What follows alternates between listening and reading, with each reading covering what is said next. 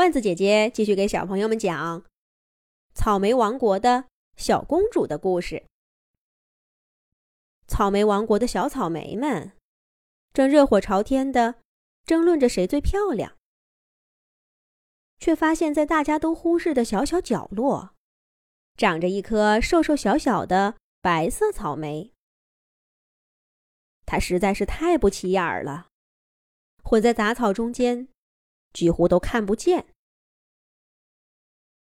天哪，我们竟然有伙伴过着这样的日子！你们看，他的脸色多苍白，一定是很久都没晒到过太阳，吃到过一顿饱饭了。一颗红彤彤的小草莓远远的说道：“颜色倒没什么，你们瞧他的个子，也太小了些吧。”还没我的脑袋大，这怎么能行？咱们得想想办法帮帮他。真怕呀，他都没机会长大了。一颗半红半白的大个子草莓也说道：“就是就是，得帮帮他。咱们呀，往他旁边长一长，把那些杂草给赶走吧。咱们得注意点儿，别长得太高。”把阳光给遮住了，地下的水也留着些给他喝。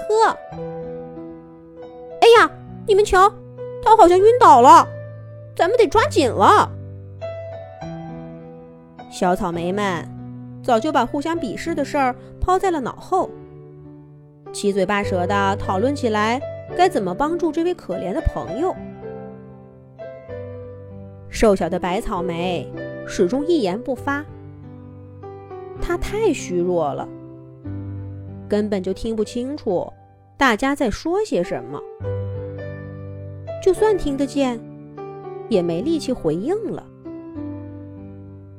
不过，只是几天的功夫，他就缓过来了。他的小伙伴们在他周围垒起了一圈草莓墙，把那些跟他抢养料的杂草赶得远远的。草莓王国的边界都不知不觉扩充了一大块儿。瘦弱的小白草莓就这样成了整个王国的中心。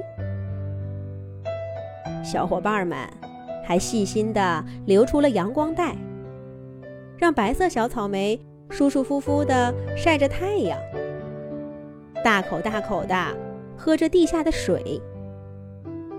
小草莓的枝条。很快就变得健壮，叶子也长大变绿了，而它自己呢，也从瘦小干瘪的小个子，长得晶莹剔透、水嫩可爱，在阳光底下亮晶晶的。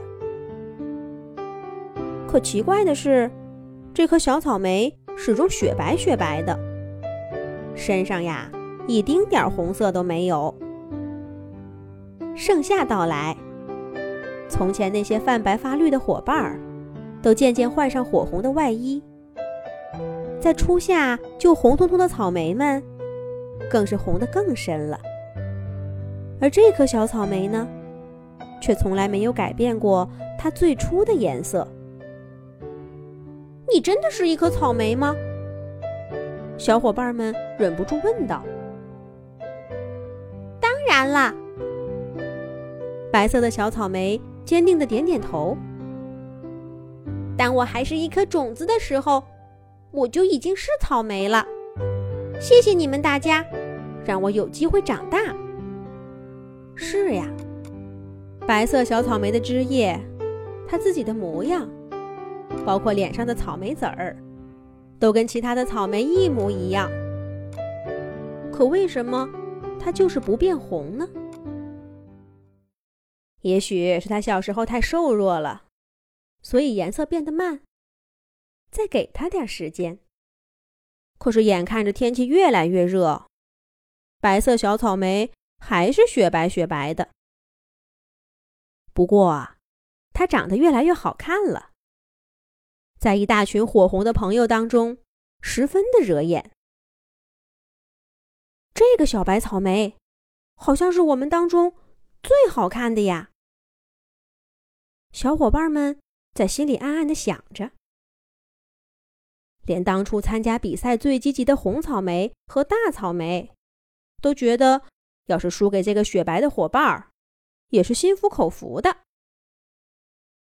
大家快来看，这片野草莓里有一个罕见的白色品种。有一天，一对植物学家来到草莓王国。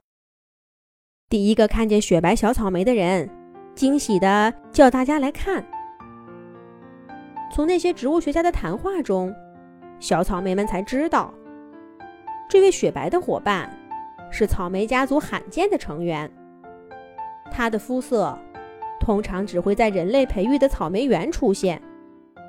野生草莓中的白雪公主，连植物学家都是第一次见到。没想到初夏时节，大家的仗义之举。竟然让今年的草莓王国变得如此不同寻常。因为当初要救这位朋友，大家把枝条都延伸到他的周围。